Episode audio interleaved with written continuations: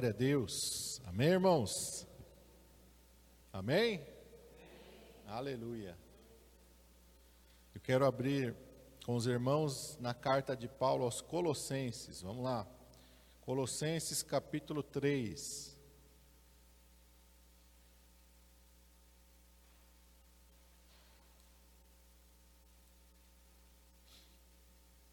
Romanos, 1 e 2 Coríntios, Gálatas, Efésios, Filipenses, Colossenses, capítulo de número 3. E eu quero ler com os irmãos inicialmente o verso 3 e o verso 4.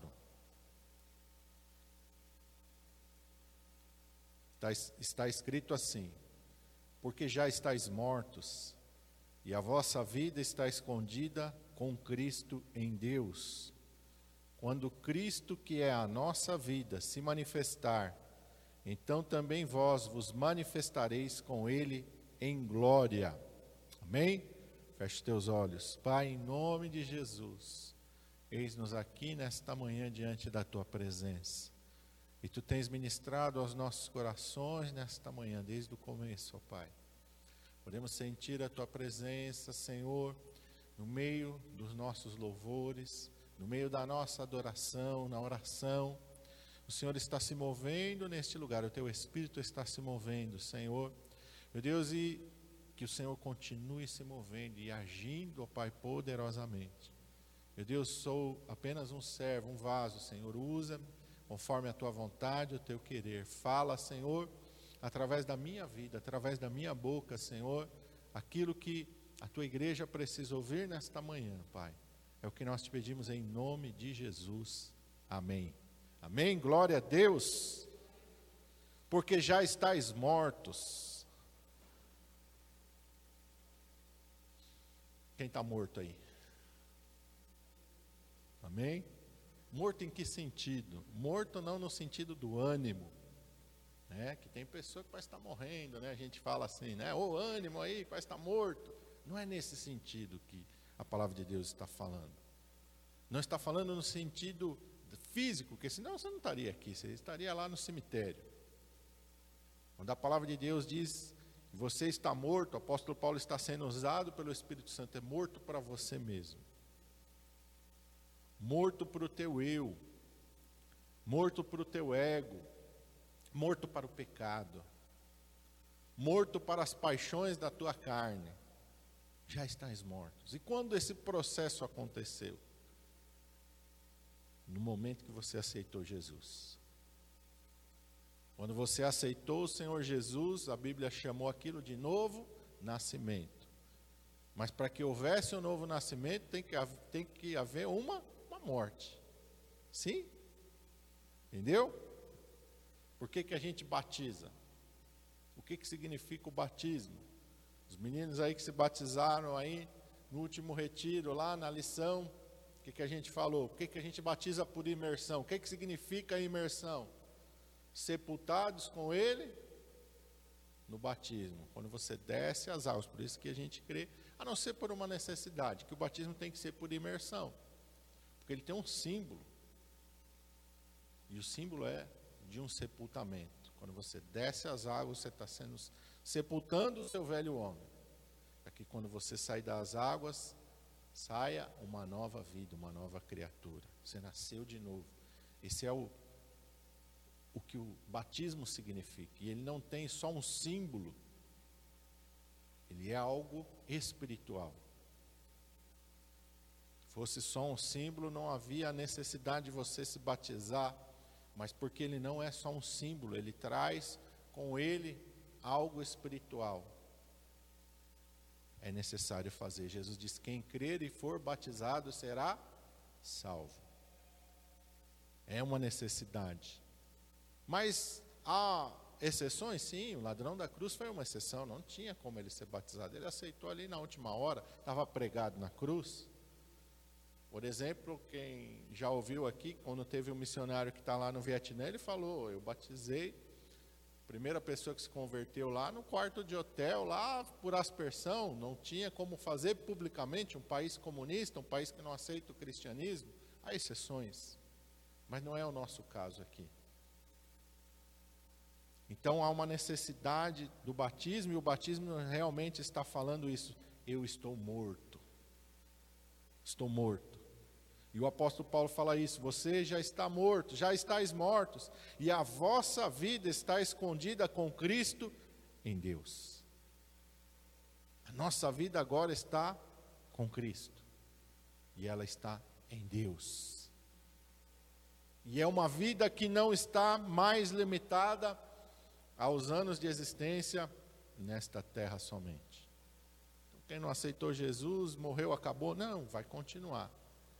Mas a morte, no sentido espiritual e bíblico, é separação de Deus. Quando a Bíblia fala da segunda morte, lá em Apocalipse, é separação. Aqueles que não aceitaram o Senhor e foram condenados no grande trono branco vão morrer a segunda morte. Morreram primeiro fisicamente, depois vão ter a segunda morte, que é a separação eterna de Deus. Vão ser lançados no inferno, e o inferno será lançado no lago de fogo. E o seu tormento sobe pelos séculos dos séculos. Morte no sentido espiritual, separação de Deus. Quando Deus falou para Adão lá no Éden: no dia que você comer desse fruto, você vai morrer. Ele associou somente ao físico, e por isso Satanás o enganou. Pode comer que você não vai cair duro. Ele realmente não caiu duro fisicamente, mas espiritualmente foi cortada a comunhão dele com Deus. Então a morte aqui que o apóstolo Paulo está falando é morte para o mundo, para a nossa carne, para as nossas paixões. E ele vai falar aqui, e eu quero que você pense dessa maneira enquanto eu leio, do versículo 5 até o 10 se você está morto ou não. Porque ele está falando daquilo que não pode ter mais na nossa vida, que nós temos que lutar contra. No verso 5 ele fala: Mortificai, pois, os vossos membros que estão sobre a terra, a prostituição, a impureza, o apetite desordenado, a vil concupiscência e a avareza, que é a idolatria, pelas quais coisas vem a ira de Deus sobre os filhos da desobediência nas quais também em outro tempo andastes, quando vivíeis nelas, mas agora despojai-vos também de tudo, da ira, da cólera, da maledicência, das palavras torpes da vossa boca. Não mintais uns aos outros, pois que já vos despistes do velho homem com seus feitos, e vos vestistes do novo, que se renova para o conhecimento, segundo a imagem daquele que o criou. Você está morto? Ou teu velho homem está dando sinais de vida ainda?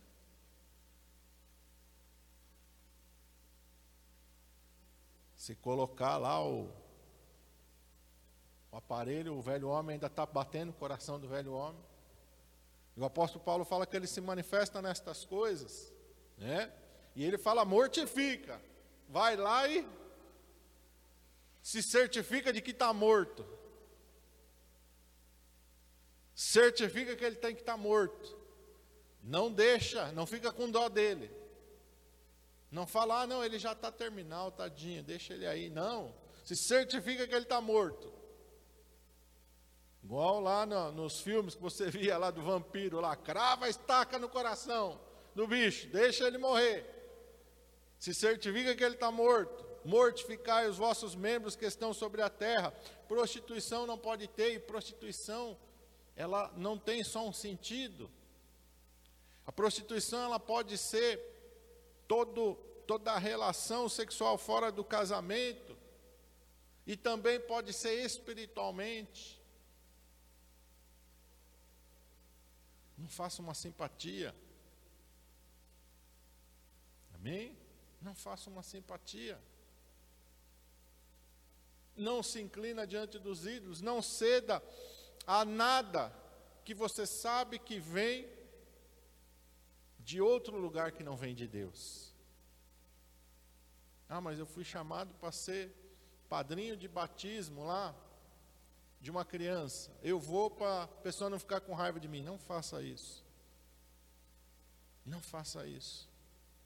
Ah, mas a minha família tem uma tradição lá que eu tenho que honrar. Não faça isso. Não faça isso.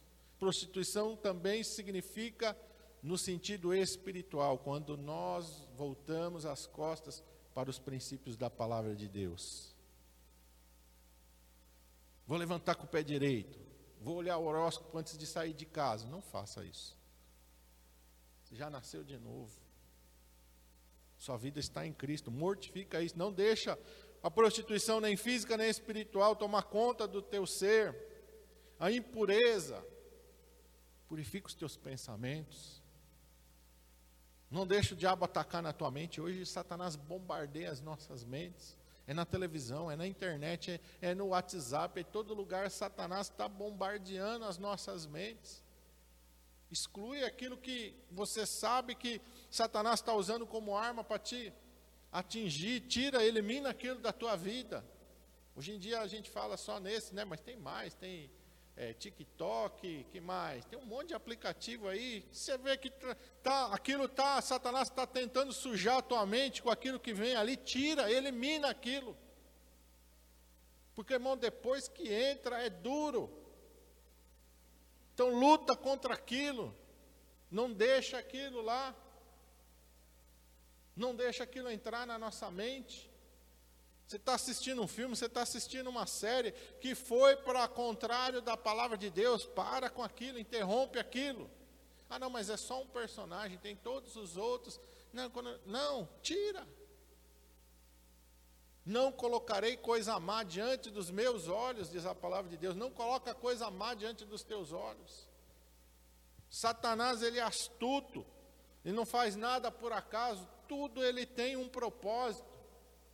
E ele quer sujar a nossa mente, ele quer sujar o nosso coração com imagens, com palavras, com coisas. E hoje em dia é terrível. É terrível. Que mais que fala aqui o apóstolo Paulo, o apetite desordenado. Tua carne não pode prevalecer sobre você.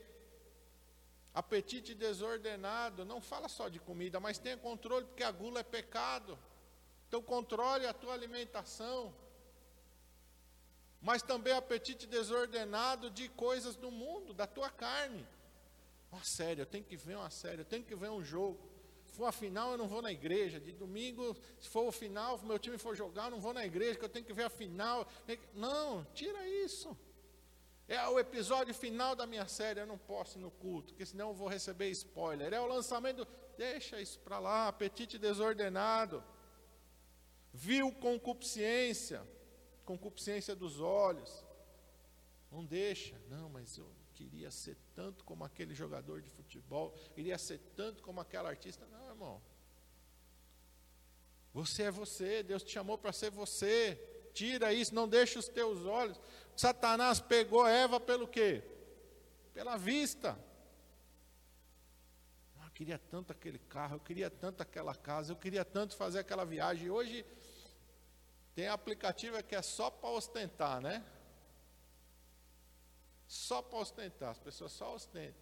E muitas vezes a vida dela não tem nada a ver com aquilo que ela está publicando ali.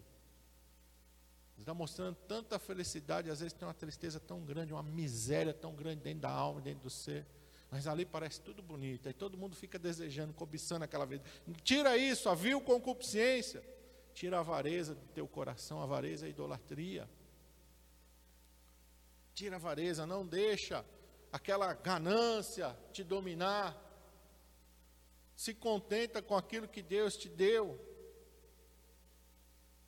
Se contenta, porque se você está naquele momento, naquela situação, porque Deus permitiu que você estivesse ali, ou você tem que aprender alguma coisa, ou Deus está trabalhando alguma coisa no teu ser. História, é, é errado então desejar querer prosperar? Não, não é errado, não, mas não deixa isso te dominar. E seja grato por aquilo que você tem, que muitas vezes a gente não é grato por aquilo que a gente tem. A gente só fica olhando e querendo mais, mais, mais, e a gente nem agradece por aquilo que já tem. Para um pouquinho. Para um pouquinho agradeça por aquilo que você tem. Para um pouquinho e seja feliz com aquilo que Deus colocou nas suas mãos. Porque estas coisas suscitam algo em Deus. E o que, que eles suscitam em Deus? A ira de Deus. Você quer ter a ira de Deus sobre a sua vida? Deixa essas coisas te dominar. Deus não é Papai Noel. Tem pessoa que acha que Deus é Papai Noel, que ela pode fazer tudo errado. E não incomoda Deus. Não é assim, irmão. Se você deixar essas coisas dominar, vai vir a ira de Deus sobre a sua vida. Você quer o que sobre a sua vida? Você quer a bênção de Deus ou quer a ira de Deus sobre a sua vida? Você quer que Deus seja favorável para você ou que Deus se coloque como teu adversário? Não, mas Deus não faz isso. Ah, é no caso de Balaão. Deus não se colocou como adversário de Balaão? Deus e Balaão era um profeta do Senhor, mas Deus saiu como adversário dele, porque ele estava fazendo aquilo que não agradava a Deus. E se não fosse a mula, um anjo tinha matado ele no meio do caminho. Então a gente tem que saber que a gente tem que fazer aquilo que agrada a Deus. Porque tem pessoa que acha que não, não, Deus não faz isso não. Ah, não conhece a Bíblia. Não medita na palavra de Deus. Quando Moisés sai para ir ao Egito, que Deus aparece na sarça e fala com ele, ele pega a sua esposa e seus dois filhos e ele está indo para o Egito. Porém, Moisés estava em falta com Deus, os seus dois filhos não eram circuncidados. Tinha que ter sido circuncidado ao oitavo dia, os meninos estavam grandes e não estavam circuncidados. O que, que a palavra de Deus diz? que o anjo encontrou ele no caminho e o quis matar? Moisés. O servo do Senhor, que estava indo para o Egito, cumpria a vontade de Deus. O anjo do Senhor se encontrou com ele no caminho e o quis matar. Por quê? Desobediência. E aí a esposa vai, circuncida os filhos, fala: Tu és um homem sanguinário. Fica com raiva dele e volta para trás, não acompanha ele para o Egito. Depois o pai é que apresenta ela, leva ela e os filhos para Moisés quando o povo já está no deserto. Então faça a vontade de Deus, mesmo que desagrade as pessoas. Com certeza Moisés não circuncidou seus filhos, que a esposa falou: ai, tadinho, não, não faça isso, isso não é costume do meu povo. E Moisés fez o quê? Amoleceu o coração, em vez de obedecer a Deus. Não deixe o teu coração se amolecer, seja fiel primeiro para com Deus. Obedeça para que não venha a ira de Deus sobre a sua vida. Antes a gente andava assim, mas agora, verso 8, despojai-vos, quer dizer, tira isso da tua vida, despojai, tira e joga fora. Não guarda não. Não dobra e não põe no armário, não põe na estante para você ficar olhando, não. Joga fora da tua vida, despoja. Joga fora. Tira aquilo que não te agrada que não agrada a você tem que ser aquilo que não agrada a Deus. Despoja, joga fora, elimina. Para que você agrade ao Senhor. Não deixa a ira te dominar, não deixa a cólera te dominar, não deixa a malícia te dominar. Tem pessoa que fala, meu Deus do céu, é só na malícia, tudo que fala leva para o outro lado. A Bíblia diz que não pode ter isso no nosso coração, nem malícia, nem maledicência. Tem pessoa que fala mal de tudo e de todos palavras torpes. A Bíblia diz que de tudo aquilo que nós falarmos, nós vamos, a, nós vamos dar conta no dia do juízo. Você já parou para pensar nisso? Tudo que você falar está sendo registrado. E Deus diz que um dia, no dia do juízo, Ele vai trazer tudo. E não adianta você falar, não, eu não falei isso, não. Deus vai falar, opa, falou sim. Vamos passar o filme, né? Hoje a gente pensa assim, né? Mas Deus tem uma capacidade muito maior. Falou ou não falou? A gente tem que ter cuidado com aquilo que sai da nossa boca. Palavra torpe não pode sair, somente a que for boa para a edificação. Cuidado com o que você fala. Cuidado com as tuas reações. A gente não pode ser precipitado no falar, a gente tem que controlar aquilo que sai da nossa boca. Verso 9: Não mintais uns aos outros. A mentira, então, tem que ser uma coisa que nunca pode fazer parte da nossa vida, porque Jesus disse que o pai da mentira é o diabo. E ele olhou para os fariseus que estavam mentindo e ele falou o quê? Vós tendes por pai ao diabo. Por que, que Jesus falou que eles eram filhos do diabo? Vocês andam na mentira, igual o pai de vocês. Ele é mentiroso e pai da mentira, nunca houve verdade nele. Todo aquele que mente você quer ser filho de Deus ou filho do diabo? Então não deixa a mentira entrar na tua boca, fazer, mas é uma mentirinha branca. As pessoas têm, usam termos, né? Para querer trazer uma coisa ruim como ela, se ela fosse boa. Não tem mentirinha branca, não tem mentirinha do bem. A Bíblia diz que tem mentira e tem verdade. A mentira procede de quem? Jesus falou do diabo. A verdade procede de quem? De Deus. Você quer andar com quem? Quem que você quer que seja o seu pai? Você quer ser filho do diabo ou filho de Deus? Eu quero ser filho de Deus, então eu não quero nada com mentira. Sai fora. Sai fora, mentira da minha vida. Eu vi uma frase essa semana, eu falei a verdade, eu falei, a verdade, ela dói só uma vez. Mas a mentira, ela dói todas as vezes que você é confrontado pela verdade. E se você não se arrepender, pela eternidade a mentira vai ficar, te, vai ficar doendo na tua alma. Então anda na verdade. Deus é Deus de verdade. Amém? Você quer ser vestido do quê? Ou melhor, eu coloquei aqui, né? Você quer viver na morte ou quer ser revestido do novo? Onde você quer andar? Você quer viver na morte, em todas essas coisas que o apóstolo Paulo fala aqui, ou você quer ser revestido do novo? O que é ser revestido do novo? Verso 10 em diante. Não mintais uns aos outros. Verso, desculpa, verso 10. E vos vestistes do novo. E o que é esse novo? E se renova para o conhecimento segundo a imagem daquele que o criou. Então, o novo é aquilo que vai nos colocar à semelhança de Deus. E o que é isso? O apóstolo Paulo vai falar aqui, verso 11: onde não há grego nem judeu, circuncisão nem incircuncisão, bárbaro, cita, servo, livre, mas Cristo é tudo em todos. Então, dentro da igreja, nós somos todos iguais diante de Deus. Primeira coisa é essa: não pode ter distinção, separação. Não, mas eu sou brasileiro, ele não é. Não, mas eu sou de origem tal, ele não é. Não, não tem que ter nada disso. Não, mas eu sou formado nisso, ele não é. Acabou, dentro da igreja acabou tudo isso. Isso é coisa do mundo. Dentro da igreja nós somos um em Cristo Jesus. Não tem separação, não há grego, não judeu, não há incircuncisão, nem circuncisão, não há bárbaro, cita, servo, livre. Cristo é tudo em todos. Deus não faz distinção e acepção de pessoas. Para Deus não tem, ah, mas aquele ali é melhor que o outro. Não, somos todos iguais diante de Deus. Ah, mas eu sou um doutor. Não interessa. Teu título não entra no reino dos céus. Diante de Deus você não é.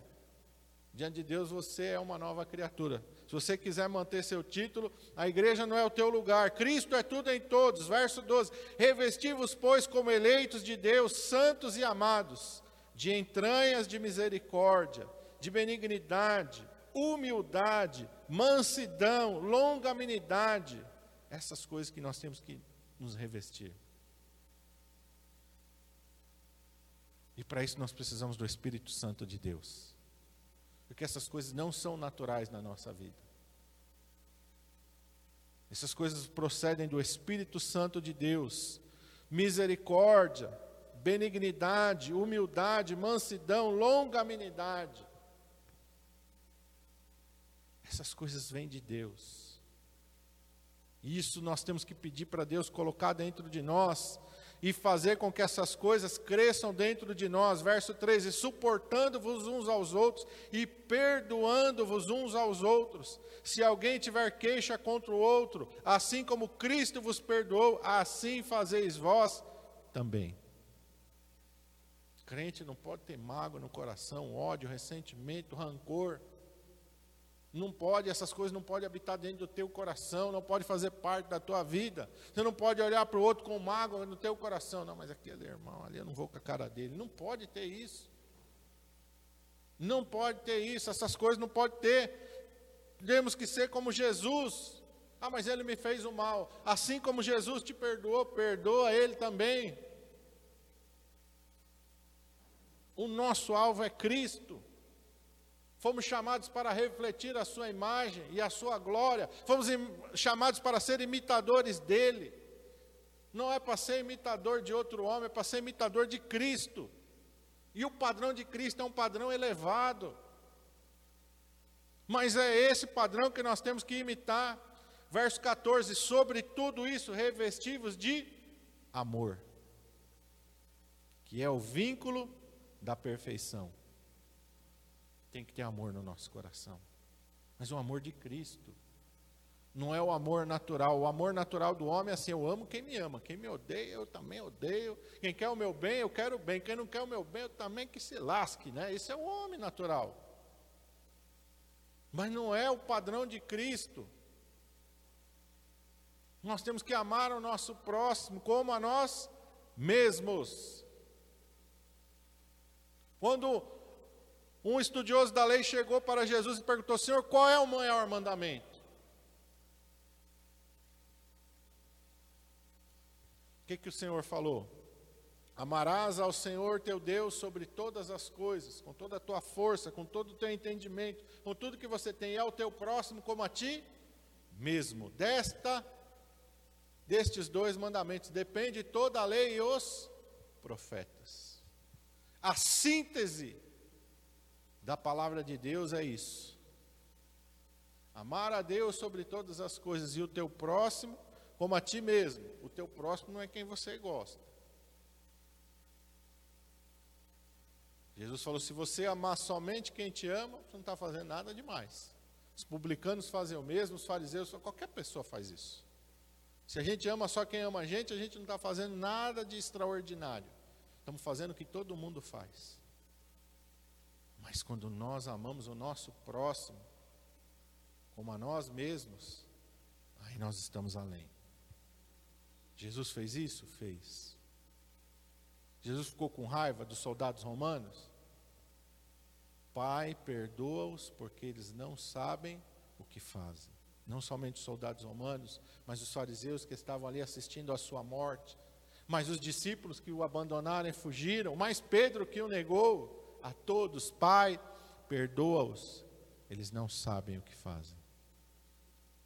Tem que ter esse sentimento dentro do nosso coração. É isso que o apóstolo Paulo chama se revestir do novo. A, amar com esse amor é o vínculo da perfeição. É difícil, irmão. Mas não significa que você vai desistir. É impossível, você pode até pensar impossível, mas não significa que você está isento de tentar viver dessa maneira. Porque quando você busca isso sobre a sua vida, o que que vem? Verso 15: A paz de Deus, para a qual também foste chamados em um corpo, domine os vossos corações e sede agradecidos. Paulo e Silas estão na prisão lá em Filipos. É bom você estar tá preso? É bom você estar tá preso sem cometer crime nenhum. Estavam pregando o evangelho, foram presos. É bom ser preso, ser injustiçado? É motivo de alegria? Naturalmente? Foram açoitados, suas costas estavam feridas, os pés presos no tronco. Tinha algum motivo para eles estarem alegres, felizes? Tinha algum motivo para ter gratidão no coração deles, se a gente olhar pelo lado natural? Não. Mas Paulo estava aqui, ó, revestido de Cristo. E ele estava, ele e Silas estavam em paz. Estavam com o coração agradecido. Tanto que eles estavam louvando a Deus. Eles não estavam pedindo para cair fogo do céu. Caia fogo do céu. Não era esse hino que eles estavam cantando lá, não. Né? Não queriam matar ninguém. Estavam louvando ao Senhor, com o coração grato. Em outra passagem, antes, quando Pedro ele é açoitado, o que, que a palavra de Deus diz? Quando ele é solto, ele se reúne com a igreja, o que, que ele fala? Nossa, irmãos, vocês não sabem como foi ruim a prisão. Não, eles deram glória a Deus por serem havidos dignos de padecer sofrimentos por causa do nome de Jesus. O fato dele ter sido açoitado e preso injustamente ele deu graças a Deus, ele deu glória a Deus, porque ele estava sofrendo aquilo por amor de Jesus. Aí você vai olhar e falar, pastor, isso é loucura, é loucura mesmo. A palavra da cruz é loucura para os que perecem, mas para nós que somos salvos é o poder de Deus. Seja agradecido pela prova, pela luta, pela adversidade. Seja agradecido.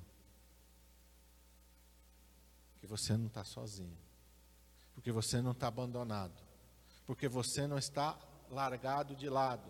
Deus está trabalhando na tua vida através da luta, através do sofrimento, através da prova, através da tribulação. Deus está trabalhando na tua vida. E o que, que Deus está fazendo? Está te preparando para o céu, está te preparando para a glória celestial, está te preparando para você viver aquilo que nada nesse mundo se compara com o que você vai receber. Deus está te preparando, Deus está te forjando. Seja grato Paulo fala: passei por prisões, por naufrágios, por todo, mas isso não me desanima, isso não é motivo de eu parar de caminhar. Açoites, naufrágios, prisões, cadeias, fome, frio, perigo, espada, tudo. Posso todas as coisas naquele que me fortalece. Não são essas coisas que vão me tirar do caminho, não são essas coisas que vão me fazer retroceder. Você está entendendo o que, que Deus chamou você para viver? Você está entendendo por que, que muitas pessoas hoje voltam atrás? Porque não conhecem o Evangelho, a palavra de Deus de verdade. Vivem um evangelho de conveniência, enquanto eu vou servir a Deus, enquanto eu creio que Deus pode me servir. Quando Deus não puder me servir mais, eu largo Ele, eu volto para trás, eu vou para o mundo. Isso não é o Evangelho de Jesus. O Evangelho que o Senhor Jesus nos chamou é: vinde após mim. Negue-se cada dia a si mesmo, tome sobre si a sua cruz e siga-me. O caminho para o céu, Jesus disse que é como? Estreito.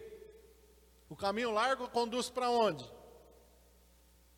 O caminho largo é que, que, você não tem que se preocupar com nada. Ah, tá tudo bem, fiquei com raiva, não tem problema. Fiquei com ódio, não tem problema. Mentir, não tem problema. Adulterou, não tem problema. É, tá lá fumando, bebendo, não tem problema. Esse é o caminho largo, irmão.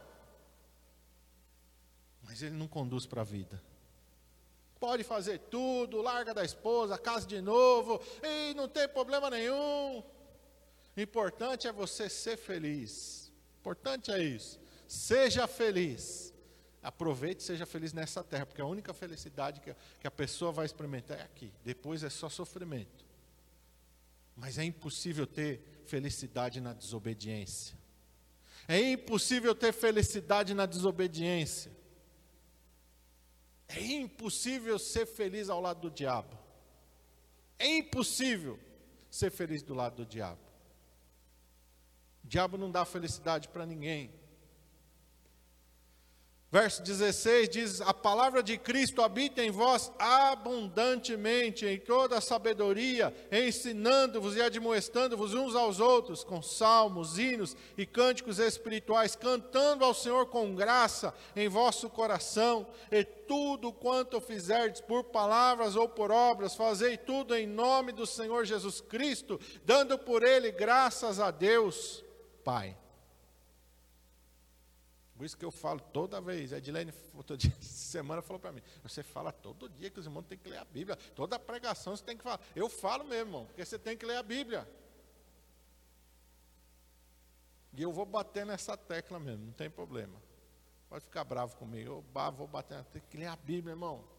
Você tem que ler a Bíblia. O que, que o apóstolo Paulo falou? Ó, lê quando, só quando você quiser, só quando você sentir. Onde é vontade de você ler a Bíblia? É isso que Paulo está falando? Habite a palavra de Cristo em vós abundantemente. Leia, releia, medite. Coloca para dentro de você a palavra de Deus. Eu falo e é verdade, irmão. Você assistir, maratonar uma série, o que, que vai acrescentar na tua vida espiritual? Você assistiu a final de campeonato do teu time, mesmo que for presencialmente. Sou fã do Barcelona, eu vou lá para a Espanha, vou assistir a final do campeonato lá no estádio do Barcelona. O que, que vai acrescentar para a tua vida espiritual isso aí, meu irmão? Nada. Sou fã da Disney, fui para a Disney, nossa, ganhei uma passagem para vou passar um mês na Disney. O que, que vai trazer para a tua vida espiritual isso, irmão? Nada. Nada. Tenho vontade de ir para uma praia paradisíaca. Você vai, não vai acrescentar nada na tua vida espiritual.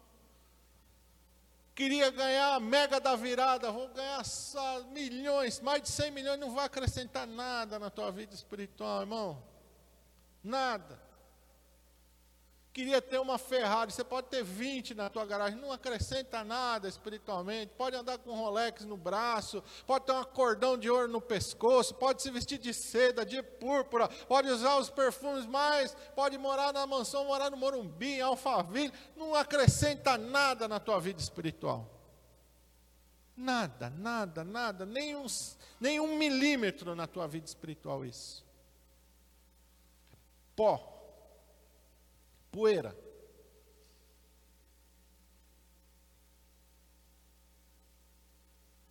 Não adianta, irmão. Não adianta. E eu vi na internet, eu não sei se é verdade ou não, uma pessoa muito rica do Rio Grande do Sul morreu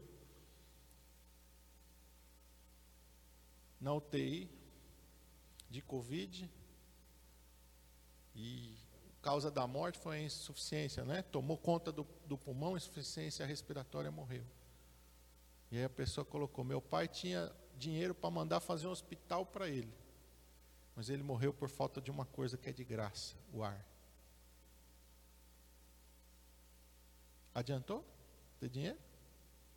Não sei se é verdade ou não, mas se você parar para pensar, é verdade. Não pôde fazer isso. Morreu. Não pode encher o pulmão de ar. Não adianta, irmão. Não adianta. Michel está aí, ó, está lidando com o hospital. Adianta, Michel? Tem uma Ferrari quando está lá na UTI, com o pulmão tomado? Ah, mas tem uma Ferrari.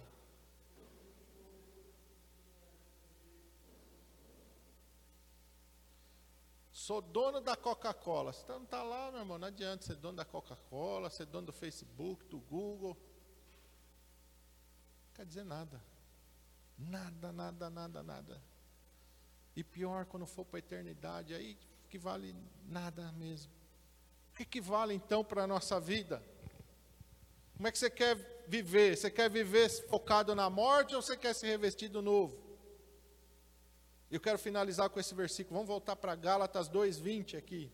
Volta umas folhas aí. O apóstolo Paulo vai nos dizer como é que vale a pena a gente viver.